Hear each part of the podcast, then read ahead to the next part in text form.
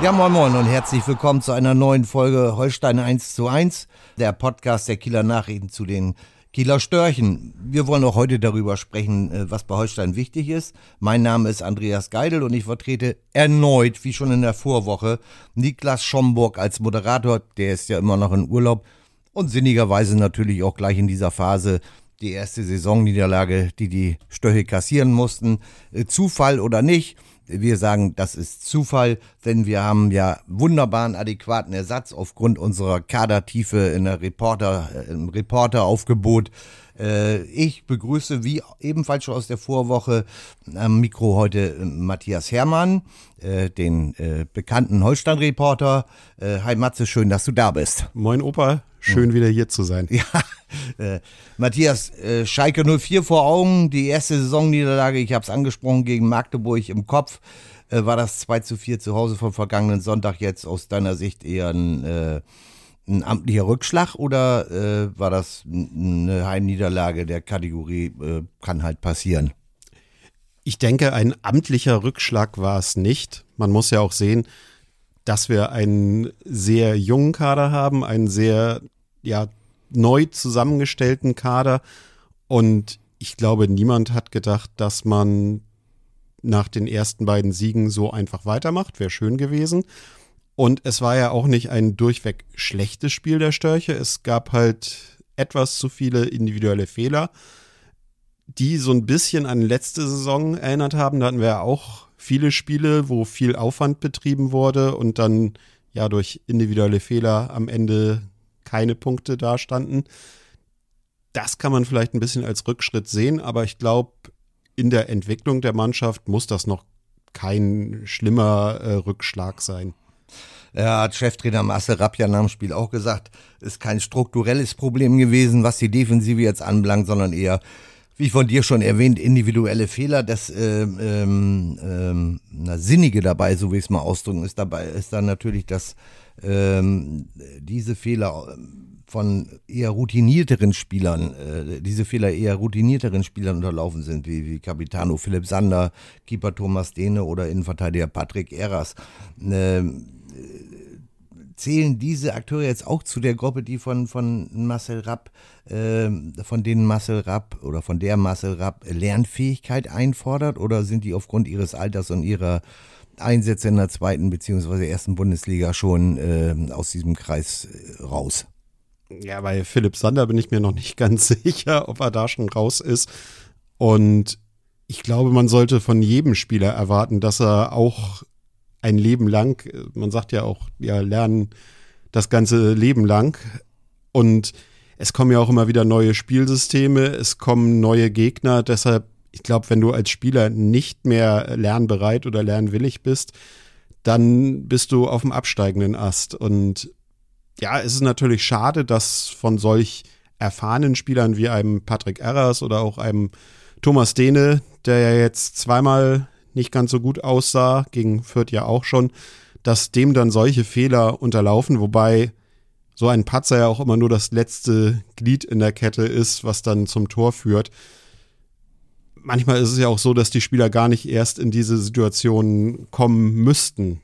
Also wenn natürlich ja, ein Fehlpass nach hinten gespielt wird. Also ich sag mal, Torwart, wenn, wenn der den durch die Hosenträger rutschen lässt, dann ist er immer das, das ärmste Schwein oder die ärmste Sau im Stadion, irgendwo Peinlichkeitsfaktor 10. Äh, war natürlich also das, das, das Tor das zum 2 zu 0 für Magdeburg, ähm, das war natürlich absolut, den, den muss er haben. Der, der kommt auf Mann, der hoppert ein bisschen oder sowas, aber der ist auf Mann, den muss er haben. Gibt's gar keine Diskussion, äh, passiert immer wieder, aber du hast eben auch angesprochen, ist eben zum zweiten Mal jetzt schon im, im, im Heimspiel davor gegen Fürth auch schon passiert. Aber kommen wir doch mal auf Philipp Sander. Äh, was ich da gut fand, hat der Trainer heute Morgen auch in der Pressekonferenz nochmal explizit erwähnt, äh, ist, dass er nach seinem Tor, da sind ihm noch zwei, drei Fehler unterlaufen, die nicht so folgenschwer waren, sowohl was das Passspiel anbelangt, als auch ein Torabschluss, den er, wo er den Ball nicht richtig getroffen hat. Aber man merkte von der ersten Sekunde an, das hat ihn nicht runtergezogen, sondern er, er wollte diesen Fehler korrigieren und ist ihm in der zweiten Halbzeit dann endgültig super gelungen mit, mit dem Strahl an, ans Aluminium des Magdeburger Tors und dann äh, wenig später auch mit dem Ausgleichstreffer, aber insgesamt ist er dann vorangegangen, hat sich noch mehr in das Spiel eingebracht und so weiter und so weiter. Das muss ja der Weg sein, ne? Genau, und das sagte Marcel Rapp ja auch. Das ist das, was er von einem Kapitän bei Holstein Kiel erwartet. Und das hat mich auch so ein bisschen an die Situation beim Fürth-Spiel erinnert, wo ja auch Holstein durch einen ja, Fehler dann plötzlich zurücklag, eigentlich gut im Spiel war. Und da hat er ja nach dem Spiel gesagt, man hat sich kurz in die Augen geschaut, hat gesagt, kann passieren und wir machen einfach weiter. Und das, finde ich, hat er jetzt auch ganz persönlich im Spiel gegen Magdeburg aufs Feld gebracht und auch gezeigt, dass Fehler passieren können, Fehler passieren dürfen, aber dass man daraus lernen muss und sich davon ja nicht, wie du sagtest, runterziehen lassen darf und weiter vorangehen muss. Und das sind dann manchmal die kleinen Nuancen. Klar, steht am Ende dann ein 2 zu 4, was dann auch ziemlich deutlich klingt. Aber im Spiel waren dann auch so kleine Sachen, wie dass Philipp Sander vorangegangen ist, was einem dann auch wieder ja, Mut macht und was einem dann auch irgendwo wieder positiv stimmt. Wobei dann natürlich auch, muss man auch ganz klar sagen, sein Fehler, der Rückpass, der ganz frühe, da in der, schon in der zweiten Minute, der zu 0 zu 1 geführt hat, äh, und der, der Schnitzer da von äh, Thomas Dehne im Tor, äh, so 0 zu 2 Rückstand gegen eine spielstarke Mannschaft wie Magdeburg, die selber allerdings auch nicht fehlerfrei agiert hat. Ne? Also es, äh, man konnte schon phasenweise von einem Fehlerfestival sprechen irgendwo.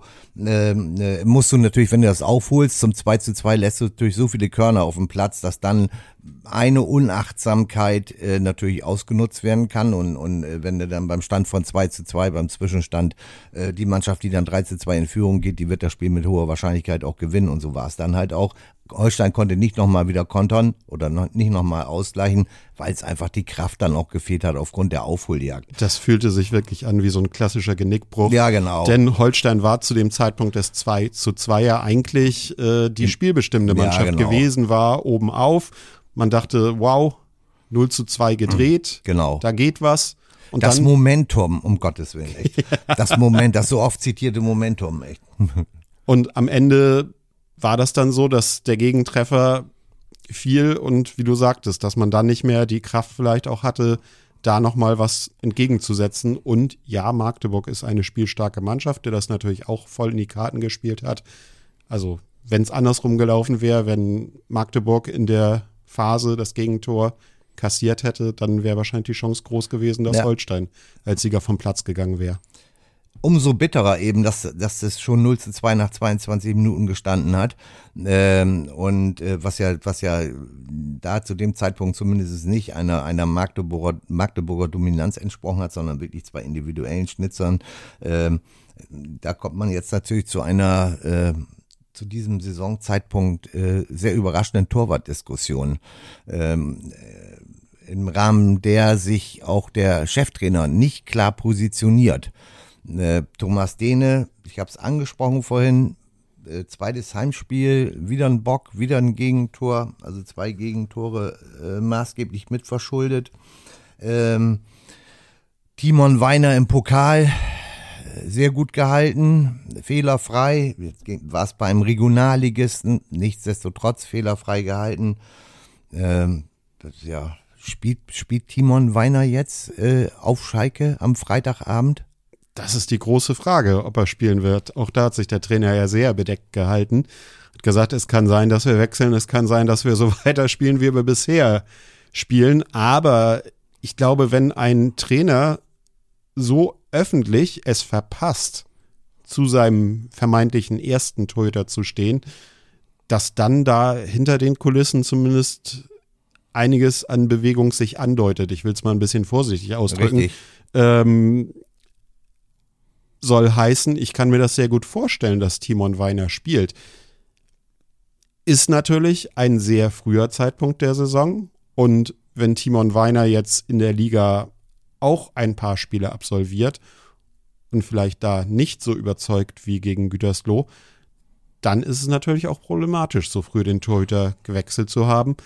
Aber von den Äußerungen her würde ich sagen, da kann sich durchaus etwas andeuten. Und es ist ja nicht so, dass man mit Timon Weiner einen völlig untalentierten 19-Jährigen ins Tor stellt, sondern auch schon jemand, der lange drauf wartet, mal die Nummer 1 zu werden. Und ja, das auch, wenn er mal Einsätze hatte, gezeigt hat.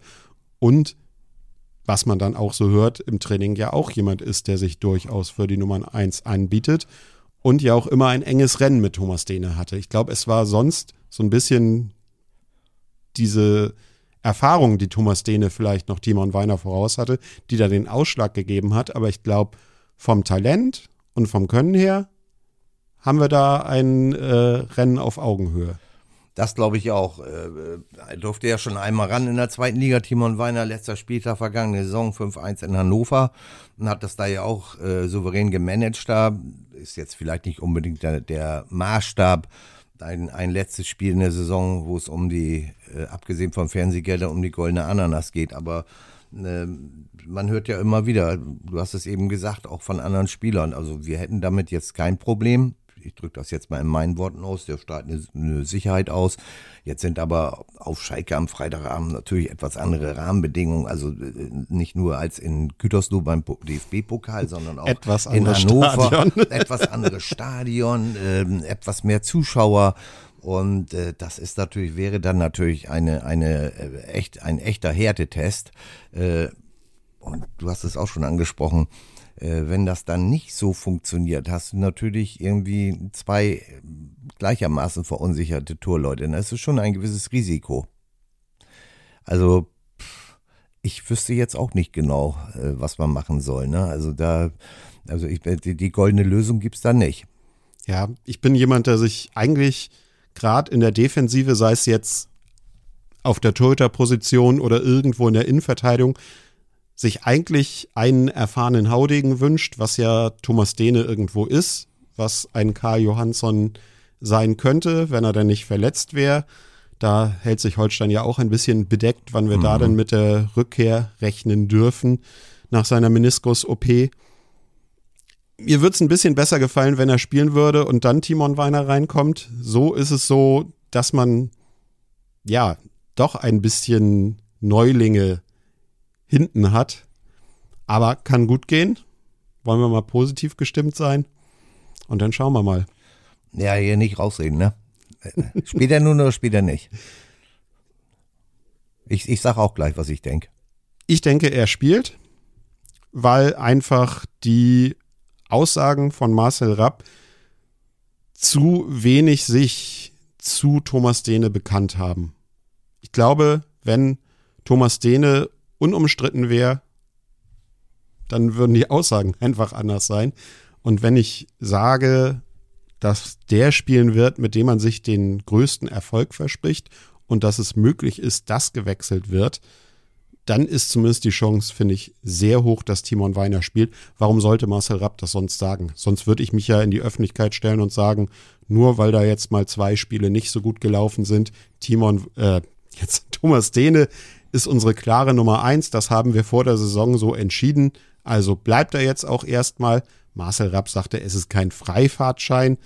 Und man darf sich auch Fehler erlauben. Und man darf sich auch Fehler erlauben. Aber wenn wir noch so ein bisschen die Erfahrung aus der letzten Saison mit dazu nehmen, dann haben wir ja gesehen, dass Marcel Rapp auch auf der Torhüterposition einer ist, der da ja nicht den konservativen Ansatz irgendwo verfolgt, sondern auch da den Konkurrenzkampf sehr offen leben lässt.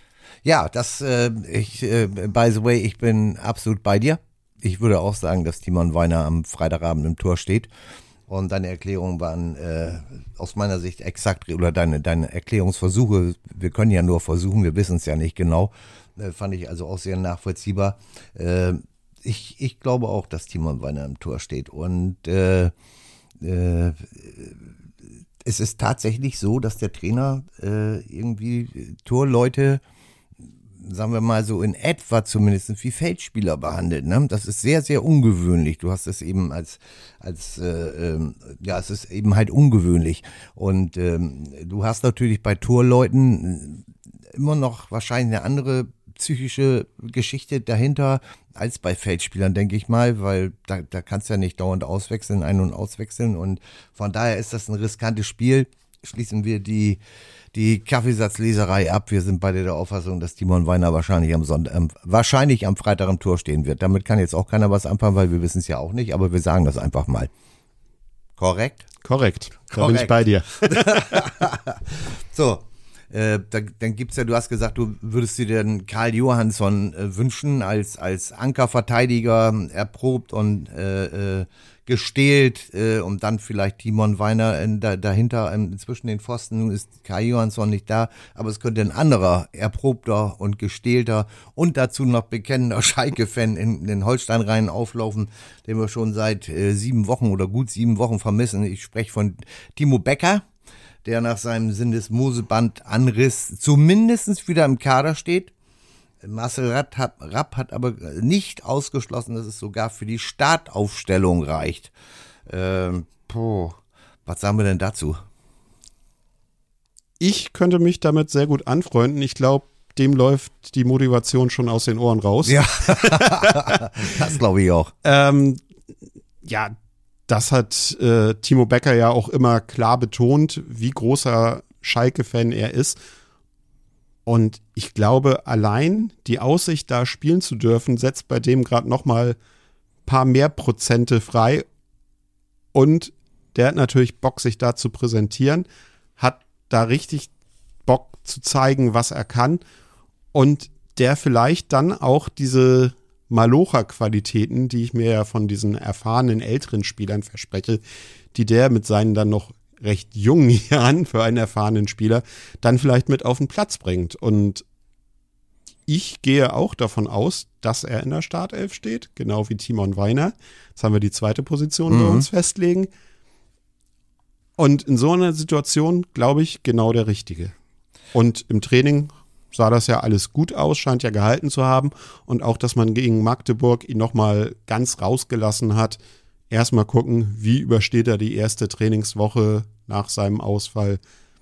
Das, finde ich, deutet alles darauf hin, dass er gegen seinen Herzensverein auflaufen wird. Da, wo er ja in der letzten Aufstiegssaison der Schalker im, am, mitten auf den Rängen am Zaun gestanden hat und mitgefeiert hat und extra aus Rostock, wo er damals hin ausgeliehen war, äh, rechtzeitig losgefahren war, um dabei zu sein. Und mit Freifahrtschein des Trainers. Mit Freifahrtschein des Trainers. Wir erinnern uns alle an diese schönen Bilder oder sowas. Das zeigt also, wie viel Schalke in seinem Herz schlägt, nämlich eine ganze, ganze Menge. Aber am Freitagabend natürlich ist er Profi genug. Äh, und das wird ihm auch größte Freude bereiten, wenn er denn mitmischt, aktiv mitmischt. Äh, Ne, dort auch äh, zu punkten. Natürlich auch wie, wie Steven Skripski, auch mit Schalke Vergangenheit oder Louis Holtby oder sowas. Ne? Also äh, das sind, dafür sind es dann Profis genug, aber bei Timo Becker ist das schon nochmal eine besondere, äh, so sehr Steven Skripski auch Schalke-Fan ist und, und Lieblingsverein neben Union logischerweise, Union Berlin logischerweise, aber Timo Becker ist dann schon noch, ne, noch mal äh, ein Ticken verschärfter, was die Heimatverbundenheit da anbelangt und, und die Verbundenheit zum FC Schalke. Ich würde auch immer einen Spieler, der aus längerer Verletzungspause kommt, wenn ich das dann medizinisch verantworten kann, immer von Anfang an bringen, weil ich dann natürlich die Möglichkeit habe, im Falle äh, des, des äh, dass es noch nicht so gut funktioniert, äh, den wieder auswechseln zu können. Ähm, dazu kommt natürlich das Risiko, äh, die, die, die gesundheitliche Geschichte und die mangelnde Spielpraxis. Und es kommt natürlich auch das Risiko dazu, dass er äh, überdreht, ne? Gerade in der bei der bei den Rahmenbedingungen, die sich da am Freitagabend bieten werden. Ich wollte gerade das Stichwort übermotiviert ja. bringen. Das kann natürlich sein und gar nicht, dass er da jetzt irgendwie einen Schalker Spieler zu grob angeht, nein, nein, nein, sondern dass er vielleicht wirklich auch nicht auf seinen Körper hört, wenn da irgendein Zwicken oder so plötzlich ist dass er das wegignoriert und dann mit einem Muskelfaserriss oder ähnlichem dann nochmal ausfällt. Ich glaube, das ist wirklich das größte Risiko. Aber so ansonsten, wenn es medizinisch das grüne Licht gibt, dass er spielen kann und fit ist, dann bin ich da voll bei dir, dass er von Anfang an spielen sollte. Wie du sagtest, wenn man dann merkt, dass es nicht läuft, dann muss man nur einen Wechsel machen. Wenn er als Einwechselspieler kommt und dann wieder ausgewechselt wird, dann sind es zwei Wechsel.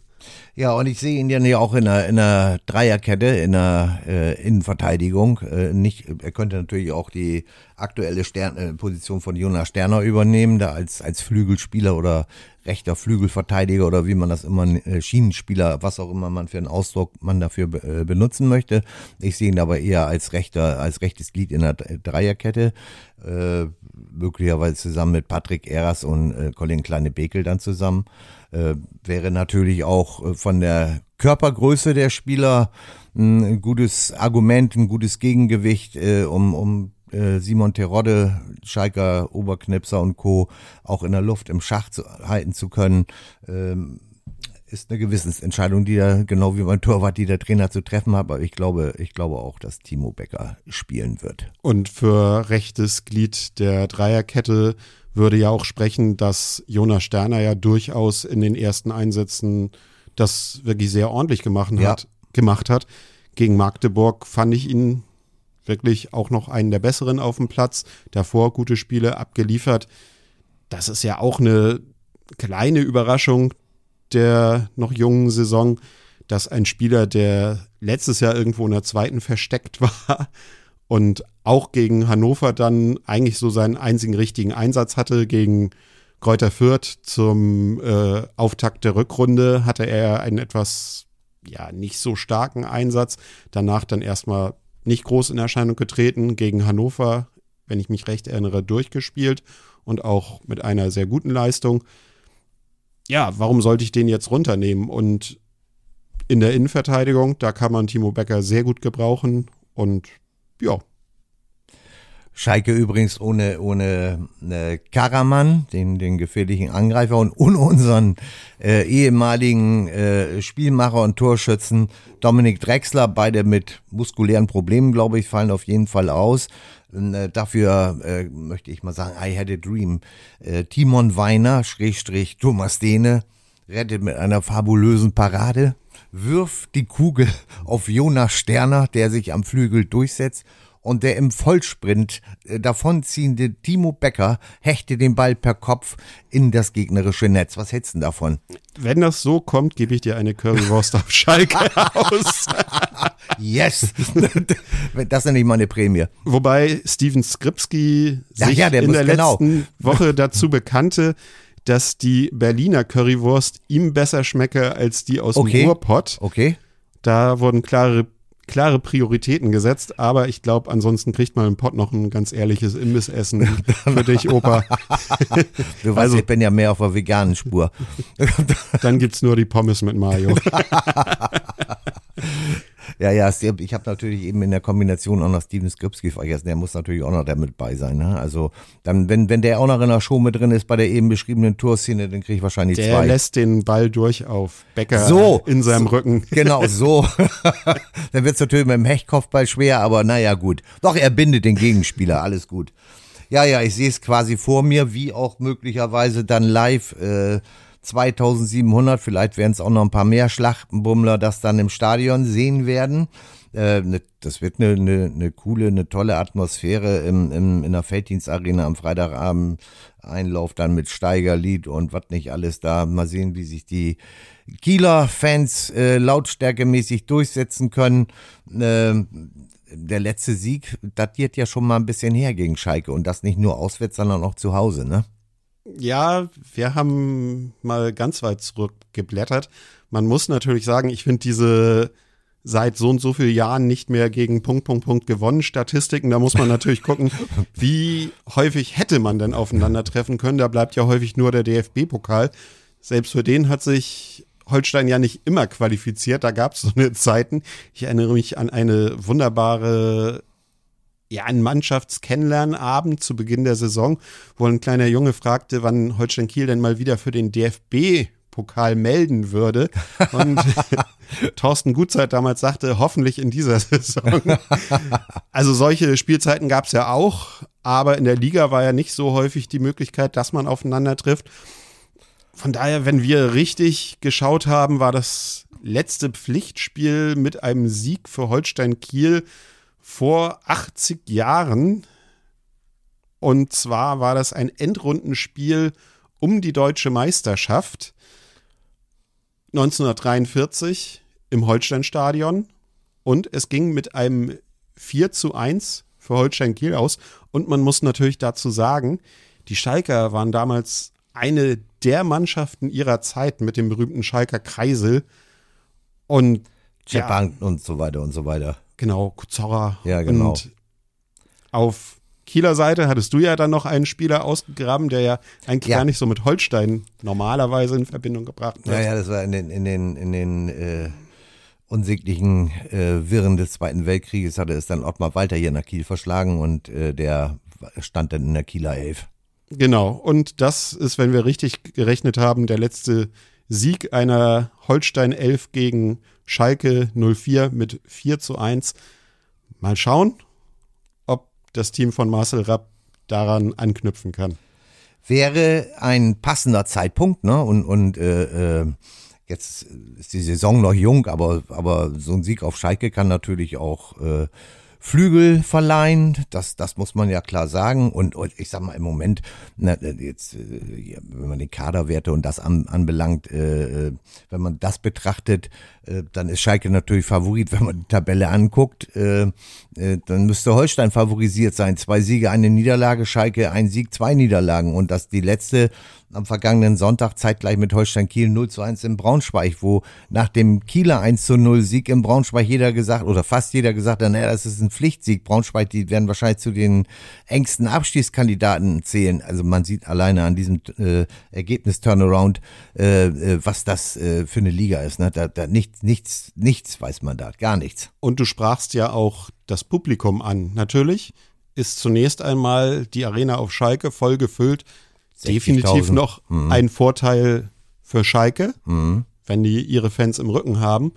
Aber wer weiß, wer weiß, wenn das Spiel vielleicht nicht so wie gewünscht läuft, eine pfeifende Kulisse kann auch zum Nachteil werden. Dauert auf Schalke immer ein bisschen, bis die pfeifen, ne? aber die, die stehen schon ziemlich fest hinter ihrer Mannschaft, ist ja auch gut so. Aber ist natürlich nicht auszuschließen, aber selbst wenn sie nicht so laut anfeuern, ist es natürlich für jeden, der da länger auf Schalke spielt, schon, oh, was denn hier los, ne?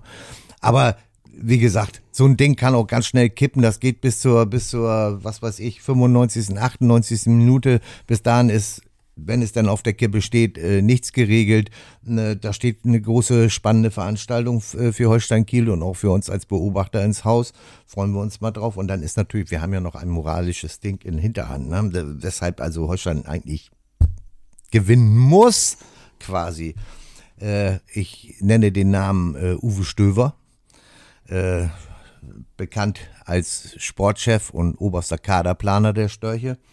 Und der sitzt am Freitag äh, in, seiner, in der Funktion eines hauptverantwortlichen äh, Sportchefs eines, äh, zum 500. Mal auf der Bank eines Zweitligisten. Das ist äh, schon eine erstaunliche Zahl, finde ich.